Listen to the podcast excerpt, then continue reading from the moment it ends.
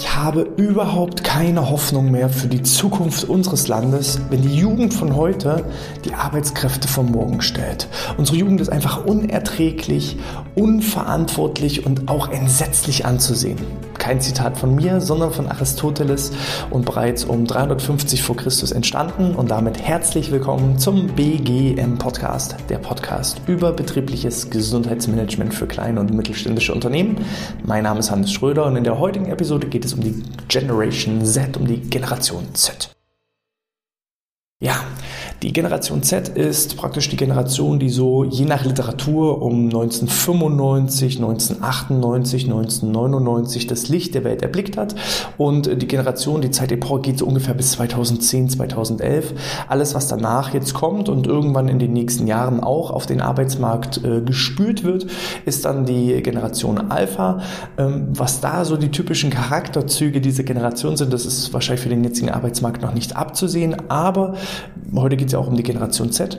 Was für bestimmte Charaktereigenschaften, Charakterzüge bringen die mit, worauf wir als Arbeitgeber auch von vielleicht vorherigen Zeitepochen ähm, uns anpassen sollten, uns anpassen müssen, um entsprechend dahin auch in Sachen Fachkräftemangel, ähm, Recruiting und ja vor allem auch Bindung und Gewinnung von Mitarbeitenden einfach darauf achten sollten, weil wir sind mit dieser Generation an dem Punkt angekommen, wo nicht die Generation sich bei uns als potenzielle Arbeitskraft bewirbt, sondern wo wir als Unternehmer uns bei den potenziellen Arbeitskräften bewerben müssen und beweisen müssen. Und das haben viele noch nicht verstanden, weil sie eben auch aus vorherigen Generationen ja einfach andere Werte, andere Glaubenssätze aufgenommen haben. Aber da gehen wir einfach mal rein so in die verschiedenen zeitlichen Epochen. Wir starten da mit der Babyboomer-Generation. Das sind so diejenigen, die jetzt so in den letzten Atemzügen sich ihres Arbeitslebens befinden finden. Ähm, viele sind bereits in den wohlverdienten Ruhestand gegangen. Ähm, ein Großteil dieser Generation wird in den nächsten 1, 2, 3, 5 Jahren auch noch in den wohlverdienten Ruhestand gehen, denn das ist so die Generation, die äh, unmittelbar nach dem Zweiten Weltkrieg, also ab 1945 bis ungefähr 1964, äh, das Licht der Welt erblickt haben. Und da war eben ganz klar die Lebenshaltung und die Arbeitseinstellung, ich lebe, um zu arbeiten. Man spricht ja auch von diesem Wirtschaftswunder, was da geschaffen wurde, dass ähm, ganz einfach viel gearbeitet wurde. Jeder hat mit angepackt. Ähm, der, die Arbeit war Dreh- und Angelpunkt. Viele haben damals auch eine Ausbildung vielleicht in einem Betrieb äh, gemacht, wo sie dann auch unmittelbar danach angefangen haben zu arbeiten und haben diesen Arbeitsplatz niemals wieder verlassen. Häufig haben sie sogar in dem Beruf immer wieder weitergearbeitet, den sie ursprünglich mal gelernt haben. Das die typischen Charaktereigenschaften waren halt wirklich so Sicherheit, Loyalität, Zusammengehörigkeitsgefühl, ähm, auch so eine gewisse Angst gegenüber dem eigenen Arbeitsplatz, diesen zu verlieren. Also durch diese Babyboomer, so wie der Name ja schon sagt, es war übrigens die einzige Zeitepoche im vergangenen Jahrhundert, wo wir wirklich mal ja mehr geburtenstarke Jahrgänge hatten, mehr Menschen wieder das Licht der Welt erblickt haben, äh, vor allem in Deutschland, als dass Leute verstorben sind. Ansonsten ähm, ist halt diese, diese Geburtenrate ähm, seit Anfang 1900 äh, wirklich immer wieder weiter rückläufig aufgrund von immer stärkerer Bildung, ähm, immer stärkerer Aus, Ausprägung von, von medizinischer Versorgung, sodass also wir Menschen immer wenig uns, immer weniger uns repliziert haben was eben zu dieser typischen Urne führt, ähm, diese, zu diesem demografischen Wandel, dass also ja immer mehr Leute eigentlich äh, alt werden, in Rente gehen und immer weniger Arbeitskräfte ganz einfach zur Verfügung stehen. Und da war das eben nicht so. Da musste man wirklich eben noch darum kämpfen, einen Arbeitsplatz zu bekommen. Und sobald man einen sicheren Arbeitsplatz gewonnen hat, dann wollte man den natürlich auch nicht hergeben. Und man hat ganz einfach gelebt, um zu arbeiten. Die Arbeit war Dreh- und Angelpunkt von der Priorisierung ganz weit oben und alle anderen weiteren Punkte im Leben, die wurden halt hinten angestellt. Da hatte der Job eben auch teilweise Vorrang vor der eigenen Familie. Das wenn das jetzt hier heute jemand hört, gerade die Generation, die jetzt hier auch YouTube und Podcast konsumiert, kann man sich das wahrscheinlich gar nicht mehr vorstellen. Denn ich sag mal so, die Generation X, die Generation X, die danach geboren ist, so ab 1965 bis circa 78, die haben dann schon so langsam gearbeitet, um zu leben. Bedeutet, es gab immer mehr auch Konsumgüter. Man musste auch nochmal so ein bisschen unterscheiden zwischen Westdeutschland, Ostdeutschland, ähm, da eben auch zu dieser Zeit dann Unterschiede unterschiedliche äh, Ausprägungen waren, was, was äh, den Sozialismus und dergleichen angeht. Ähm, es ist ganz einfach so, dass es immer mehr Wirtschaftsgüter dann auch zu kaufen gab, dass auch eine gewisse ja, ähm, soziale Hierarchie entstanden ist, einfach auch in Verbindung mit dem Einkommen, dass auch ähm, ja, die Informationsvermittlung, Farbfernseher und dergleichen langsam äh, immer populärer wurde, äh, Verkehrsmittel wurden populärer und man hat einfach so langsam auch die, die schönen Dinge des Lebens einfach gefunden und erkannt. Und man hat eben verstanden, ich muss eben arbeiten, um Geld zu verdienen und mit dem Geld kann ich mir dann eben die schönen Dinge des Lebens leisten. Also habe ich gearbeitet, um zu leben. Und so hat sich die Priorität verschoben. Man hat nicht mehr gearbeitet des Arbeiten wegen, sondern man hat gearbeitet, um sich eben die schönen Dinge des Lebens zu gönnen. Und so rückte diese Fokussierung auf das Leben schon mal ein bisschen mehr in den Fokus. Aber man hat ganz klar da verstanden, ich muss erst arbeiten, ne, erst die Arbeit, dann das Vergnügen. Das sind wahrscheinlich so typische Sätze, die aus dieser Zeitepoche stammen. Alles, was dann danach kam, also so 1979 bis eben so je nach Literatur 95, 96, 97, 98, 99, also alles, was vor den, ja, vor dem Millenniumwechsel stattgefunden hat, vor dem Jahrtausendwechsel stattgefunden hat, ähm, die haben schon versucht, Arbeit und Leben zu verbinden. Ich selber bin auch die, aus dieser Generation und ich kann euch sagen, ich arbeite wahnsinnig gerne. Aber ich arbeite nur deshalb wahnsinnig gerne, weil ich ja, das beruflich tun darf, was ich eben gerne mache, wo meine Stärken liegen, wo ich Spaß dran habe und ich es inzwischen eben auch geschafft habe, die Dinge, die ich nicht mag, ähm, andere Leute zu finden, die da eine Stärke drin haben und die das mögen. Und die sind häufig tatsächlich auch so in dieser Generation äh, Generation Y. Was war da eben der Punkt? Also Arbeit und Leben wurde miteinander verbunden. Man hat sich immer stärker die Frage, deswegen auch dieses Y, dieses englische Y. Man könnte ja jetzt auch fragen, sagen, dieses Why heißt ja auch warum, nicht nur Y, sondern eben auch Why als, als, als Fragewort warum. Das Warum ist immer stärker in den Fokus gerutscht. Warum tue ich denn Dinge? Und da hat man eben festgestellt, dass bestimmte Berufe, die wenig Sinn erfüllend und, und sinnstiftend sind, dass die da schon immer schwieriger ähm, in, der, in der Vermittlung von Arbeit, also Leute haben nicht mehr gearbeitet des Geld, Geldes wegen, sondern es geht immer mehr dahin, dass ich nicht nur eine Arbeit habe, die mir Geld bringt, sondern die mich eben auch mit Sinnhaftigkeit erfüllt, wo ich auch wirklich ein tolles Gefühl habe, wenn ich morgens aufstehe und sage, das und das ist meine Aufgabe, das und das will ich erreichen, das und das ist das Ziel und dann habe ich einen Mehrwert für die Gesellschaft beigetragen sagen.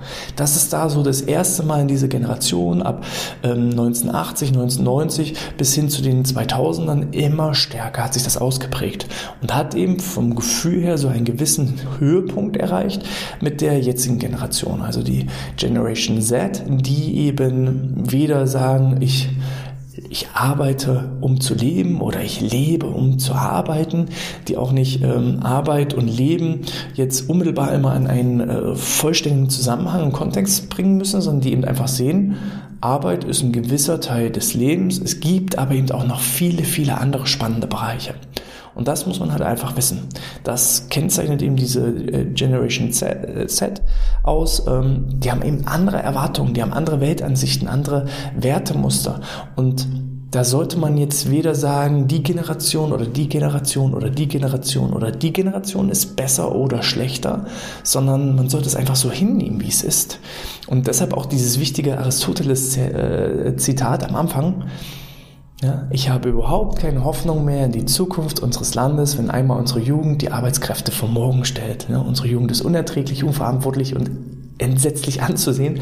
Ähm, vielleicht auch das entsetzlich anzusehen ähm, ist vielleicht nicht so der Wortlaut, der heute benutzt wird, aber so äh, fast in den Grundzügen könnte man diesen Satz, hört man diesen Satz wahrscheinlich in tausenden von äh, Leitungsabteilungen, Personalabteilungen, bei den Führungskräften, bei äh, meinen eigenen Eltern und meinen eigenen Großeltern. Also man selber denkt ja immer, meine Generation, das sind die Schlauen, das, die machen alles richtig, die machen alles genau äh, nach den richtigen Werten.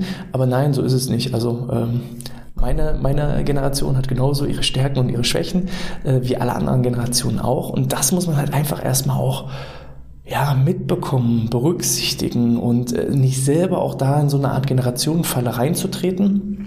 Ähm, der Klassiker ist halt, äh, ja, wir haben das immer schon gemacht oder früher bei uns, da war das ja so und so. Und ich nehme mich da auch nicht raus. Ich habe da ein schönes Beispiel. Ich selber habe ein duales Studium gemacht und dieses duale Studium wird auch jetzt von meinen Studierenden ähm, so in einer Art und Weise auch durchgeführt. Ich habe meine mein Studium aber inzwischen vor 12, 13, 14 Jahren gemacht ähm, und damals war es eben so, ich hatte auch äh, eine Chefin, die war aus einer Generation, wo eben Arbeit über allem stand und äh, wo gerade der Auszubildende oder der duale Student, der stand halt am Ende der Nahrungskette. Und es war völlig normal, dass alle alle Aufgaben, die niemand machen wollte, die sind dann halt bei mir gelandet. Ne? Ich habe da irgendwie die Sachen gewischt und, und sauber gemacht und ähm, die Kunden, die keiner wollte, die wurden dann eben an den Azubi oder an den Studenten äh, weitergegeben und man war eben wirklich so das Ende der Nahrungskette.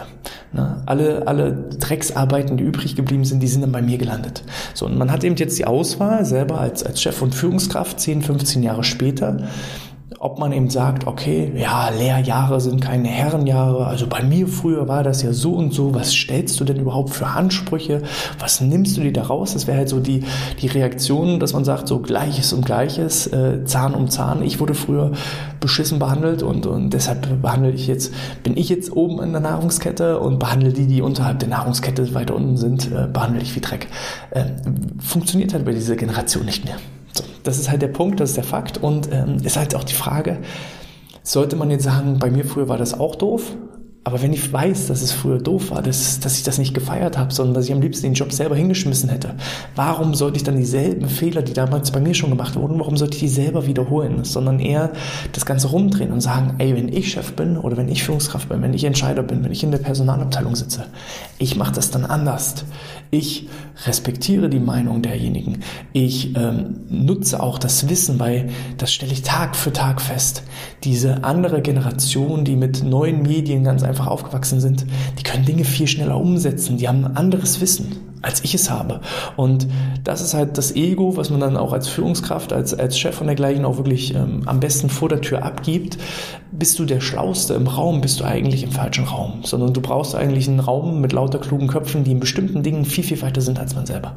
So, und das kann man wenn man das verstanden hat, kann man eben auch mit dieser Gen Z ähm, richtig große Dinge erreichen. So, was sind denn jetzt so die typischen Wertansichten? Worauf liegen denn vor allem eben ähm, diese Generation, worauf liegt die denn so den, den, den Blickpunkt? So, und im Mittelpunkt steht da eben vor allem auch die Entscheidung oder bei Entscheidungen mit einbezogen zu werden, motiviert zu werden, gelobt zu werden, das Selbstbewusstsein eben auch wirklich zu fördern, nicht mehr strukturiert Dinge vorzugeben.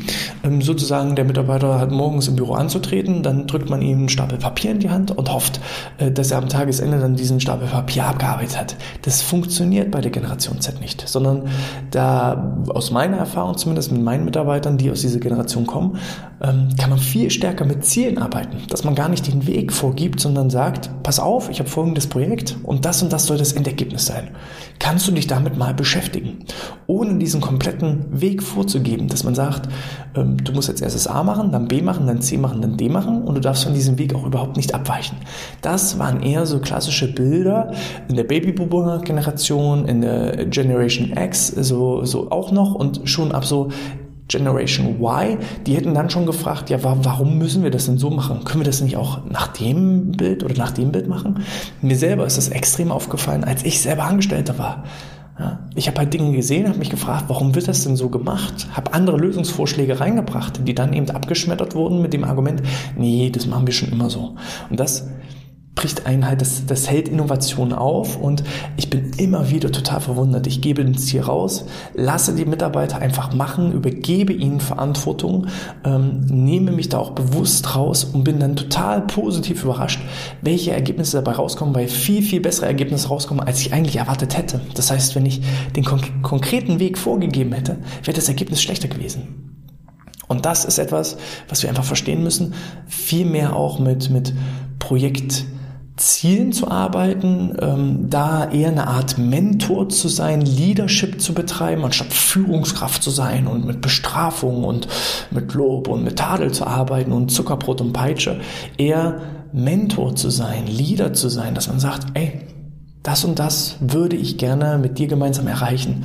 Ähm, wo brauchst du da Unterstützung? Was brauchst du an Ressourcen, damit du da was erreichen kannst? Ähm, und erklär mir doch einfach nur ab und an, wie du das machst, damit ich so einen Status quo habe. Aber wie du das machst, das ist dir völlig frei und selber überlassen. Man muss aber auch sagen, es überfordert auch einige. Also ich habe es auch schon, ähm, trotz dessen, dass, dass jemand aus dieser Generation stammt, habe ich es auch schon erlebt. Also es sind nicht alle so, die dieses freiheitsliebende, eigenverantwortliche und, und eigene Handlungs- und Entscheidungsgewalt auch mögen. Ich habe auch schon Leute erlebt, die gesagt haben, boah, nee, ich, ich brauche einen strukturierten Arbeitsplatz, wo ich genau morgens gesagt bekomme, was ich als erstes, als zweites, als drittes machen muss. Und danach äh, hätte ich gerne fünftens, sechstens, siebtens. So, also ähm, man kann auch nicht alle über einen Kamm scheren, aber ähm, zumindest so stark stereotyp gedacht, ist eben die jetzige Generation eher in Richtung eigenverantwortlich unterwegs, in Richtung Selbstwahrnehmung unterwegs, in Form von auch gar nicht mehr drüber nachzudenken, arbeite ich jetzt eigentlich oder ist das jetzt Freizeit? Wenn ich der Meinung bin, dass ich äh, zu einem bestimmten Thema erstmal ein bestimmtes Buch oder einen bestimmten Videokurs gucken muss oder ähm, erstmal recherchieren muss im Internet, ja, dann muss ich das halt machen. Und ist das jetzt Arbeitszeit oder Freizeit? Das fällt auch immer schwerer. So. Und man muss auch dazu sagen, diese Generation ist nicht leistungsunfähiger. Nein, im Gegenteil. Durch die Nutzung von, von Digitalisierung und technischen Fortschritt erreichen sie halt teilweise Ergebnisse einfach schneller. Und da ist halt die Frage, was will man denn erreichen? Will man denn, dass jemand stumpf seine acht Stunden am Arbeitsplatz absitzt? Oder soll er halt einfach seine Ziele erreichen? Und wenn er eben wahnsinnig pfiffig ist, wahnsinnig schlau ist und ähm, einen Weg erkennt, wie er dasselbe Ergebnis statt in acht Stunden schon in vier Stunden erreicht, soll man ihn dann im Nachgang bestrafen und sagen, oh, du warst jetzt aber zu schnell. Also jetzt musst du noch vier Stunden ähm, Zusatzaufgaben erledigen oder äh, dich noch irgendwie anderweitig verbrennen. Oder sagt man einfach, ey, cool, ich hätte gedacht, du brauchst acht Stunden dafür, du hast noch vier Stunden äh, gebraucht, herzlichen Glückwunsch. Die vier Stunden kannst du für andere Dinge, für persönliche Weiterentwicklung oder dergleichen nutzen. Ne? Und das ist eben so ein Punkt, da geht es jetzt hin. Gar nicht mehr in Stunden zu denken, sondern in Ergebnissen zu denken. Selbstverwirklichung, Spaß am Beruf, ein gutes Arbeitsklima, passendes Arbeitsumfeld, das sind halt so Dinge, worauf man Wert legt und nicht mehr der sichere Konzernjob, wo ich einmal eine Ausbildung mache, dann 30 Jahre in demselben Job arbeite und äh, wo sich bloß nichts verändert, sondern eher viele verschiedene Projekte, immer wieder neue Herausforderungen, immer wieder persönliche Weiterentwicklung, immer wieder vielleicht auch ein anderes Umfeld, Arbeitsumfeld mit anderen Leuten, um einfach noch mehr Inspiration reinzuholen, vor allem auch die richtigen Leute mit einer positiven Einstellung Einstellung, mit einem positiven Mindset, wo man richtig gut kommuniziert, wo man sich fachlich austauschen kann. Das ist das, wo es hingeht. Und das finde ich persönlich nicht schlecht. Man muss sich halt nur darauf einstellen und sich anpassen. Ähm, Recruiting. Wie kriege ich solche Leute? Punkt eins: man sollte so früh wie möglich anfangen. Wir machen teilweise Projekte in Schulen, nicht weil die Schulen unglaublich leistungs- äh, oder nicht leistungsstark, zahlungs, zahlungskräftig sind. Nein, wir machen Projekte in Schulen mit dem bösen Hintergedanken. Vielleicht erkennen wir da den einen oder anderen, der sich in bestimmten Dingen richtig gut schon rauskristallisiert. Vielleicht können wir den als potenziellen Auszubildenden, als potenziellen du dualen Studenten gewinnen. Wir haben genauso auch ganz viele Kooperationen und unsere Fühler und Schnittstellen drinne in den diversen Hochschulen. Hochschulen Hochschulen hier vor Ort, überregionale Hochschulen, private Hochschulen, ähm, wo wir immer wieder auch direkt dran sind, wo ich teilweise auch als Dozent und Referent äh, kostenfreie Vorträge vor den Studierenden halte über unser Unternehmen, über unsere Agenda, äh, natürlich auch mit Wissensvermittlung einfach berichte, sodass wir eben da gleich die richtigen Leute, die sich auch mit dieser Mission und Vision einfach identifizieren können, anziehen. Das Thema Podcast, das Thema YouTube, das Thema äh, LinkedIn, Xing, TikTok sind wir noch nicht, aber müssen wir eigentlich wichtig, um diese Generation auch über unsere Philosophien, über unsere Werte, über unsere sinnhafte Arbeit einfach aufklären. Ähm, da muss man drüber tue Gutes und rede darüber und berichte darüber. Und das ist halt der Unterschied. Früher, wenn ich einen Job gesucht habe, ich habe halt ins Stellenportal geguckt und habe mich dann halt auf die Stellenanzeigen beworben, die irgendwie interessant klangen. Wo Berufe waren, wo ich der Meinung war, kriege ich das hin? Ja, könnte sein, bewirbst dich mal drauf. Heutzutage ist diese Vorinformation viel, viel, viel, viel umfangreicher. Man kriegt weniger Bewerbungen, Ähm, und, aber entweder sind das dann die, die richtigen Bewerbungen, zumindest in unserem Fall, ähm, oder sind 0815 Bewerbungen, weil jemand einfach gar keine Optionen mehr hat. Aber das bekommt man dann auch relativ schnell raus, wenn irgendwie äh, man schon im Anschreiben feststellt, dass es bloß eine, eine Bewerbung ist, die irgendwie 5000 Mal kopiert wurde. Ähm, Habe ich eher weniger das Gefühl, sondern dass ich gezielter die Jugendlichen auf bestimmte Jobs, dass sie sich den, den Arbeitgeber aussuchen und sich dann gezielt darauf bewerben, nachdem sie sich vorher sehr umfangreich informiert haben. Und da reicht es wahrscheinlich nicht mehr, einfach bloß irgendwie eine Anzeige in der Jobbörse zu haben oder vielleicht noch irgendwie so eine 0815 Karriereseite einfach vorzuweisen, sondern man muss denjenigen auf einer Reise mitnehmen. Ich habe schon Bewerber gehabt, die gesagt haben, naja, ich habe erstmal 200 Podcasts von dir gehört, bevor ich mich bei euch beworben habe. Okay, dann geht ihr zwar mit einer viel, viel stärkeren Information rein, aber wenn du keine 200 Podcasts zur Verfügung hast, um dich zu beweisen, dann wird es halt extrem schwierig. Und das ist der Punkt, ähm, ihr müsst inzwischen eigentlich eher Personalrecruiting ganz stark nicht auf irgendeiner Jobmesse machen, weil dann kämpft ihr mit 30 anderen, sondern ihr müsst versuchen irgendwie, kommt rein in die Schulen, macht da Bewerbermanagement oder Be Be Bewerbertraining, überlegt euch irgendwie mit euren Tätigkeiten, wie kann ich die Jugendlichen auf mich aufmerksam machen, dass man eben auch, es finden ja jährlich diese Schülerpraktiken Schülerpraktika, statt dass man nicht darauf wartet, dass sich ein Schülerpraktikant bei mir bewirbt, sondern dass ich eben sage, ey, ich suche händeringend Leute, die Schülerpraktikum bei mir machen. Und das dann eben auch entsprechend honorieren und, und wertschätzen und nicht dann den äh, Schülerpraktikanten eben diese Drecksarbeit machen zu lassen, sondern vielleicht auch da schon eigene Projekte an die Hand zu geben. Und äh, so kann man es schaffen, eben auch sich so eine Pipeline über Jahre hinweg an potenziellen Bewerbern aufzubauen. So grundsätzliche Dinge, dass da, wo es möglich ist, flexibles Arbeiten, ortsunabhängiges Arbeiten, Homeoffice, ähm, Gleitzeiten, vielleicht auch mal ähm, sowas wie, wie Sabbaticals ähm, anzubieten, einfach breit zu sein, offen zu sein. Ich glaube, das solltet ihr inzwischen verstanden haben. Also die Rahmenbedingungen für einen geilen Job, dass ich diese Generation auch anspreche, die müssen einfach vorhanden sein. Das, was hier die hauptsächliche Herausforderung ist, ist dann diese tollen Rahmenbedingungen, die man zur Verfügung stellt, eben auch nach außen hin zu kommunizieren. Und wer jetzt immer noch glaubt, ah, ich, ich wehre mich dagegen, ich finde das doof, äh, solche, solche Mitarbeiter will ich gar nicht, okay, macht das. Aber die Gefahr ist halt, dass es dadurch euch selbst irgendwann wegrationalisiert, weil ihr einfach aussterbt, weil ähm, ja, die, die Fachkräfte nicht auf Bäumen wachsen. Das kommt irgendwann, gehe ich fest von aus, weil ähm, je mehr unsere Gesellschaft ja, in den Wohlstand kommt, weil umsonst war, also es war ja nicht, es hatte ja Gründe, dass diese Babyboomer-Generation äh, ähm, nach vorne kam. Ne? Die Leute waren wieder hatten wieder einen Sinn im Leben, die wollten was schaffen, die haben gewisse wirtschaftlichen Wachstum geschaffen. Ähm, damit kam eben auch so ein bisschen der Wohlstand, die Zufriedenheit, das Glücklichsein und ja, was machst du denn dann? Du replizierst dich. Und wenn es eben jetzt ist, wir müssen vielleicht als Arbeitgeber erstmal wieder einen Schritt zurückgehen und sagen, okay, du kriegst flexible Arbeitszeiten, du kriegst Gleitzeiten, du kriegst eine 32-Stunden-Woche, du kriegst ortsunabhängiges Arbeiten, du kriegst eigenverantwortlich, also ich erfülle alle deine Wünsche, um diese Zufriedenheit, dieses Glück, nach vorne zu treiben, diesen Wohlstand nach vorne zu treiben, damit dann die Leute aufgrund des Wohlstands, aufgrund der Zufriedenheit, aufgrund des Sicherheitsgefühls anfangen sich zu replizieren. Und dann kann man es vielleicht auch wieder schaffen, so eine Babyboomer-Generation äh, vielleicht so 2020, 2030, 2040, 2050 zu erzeugen. Und ähm, dann geht es auch wieder vorwärts. Ähm, ich selber komme aus der ehemaligen DDR. Ich habe da natürlich nicht äh, viel mitbekommen, 1989. Aber man hat eben gemerkt, ähm, die die, ja, die, die Geburtenraten ab 90, 91, 92, 93 sind massiv nach unten gegangen, gerade in diesen Regionen, weil ganz einfach eine Unsicherheit war. Vorher war man in diesem vermeintlich geschützten Deckmantel der DDR und hat eben auch fleißig Kinder produziert. Äh, war ja auch gut für die Kinder, war ja nicht alles schlecht. Aber danach war erstmal Unsicherheit was passiert jetzt? Wo geht's hin? Und das hat massiv dazu geführt. Also ich weiß noch, als ich eingeschult wurde, gab es drei Parallelklassen. Ein Jahr später gab es noch ähm, nur noch eine einzige Klasse und äh, irgendwann wurde die Schule dicht gemacht, ein, zwei, drei Jahre nachdem wir da raus waren.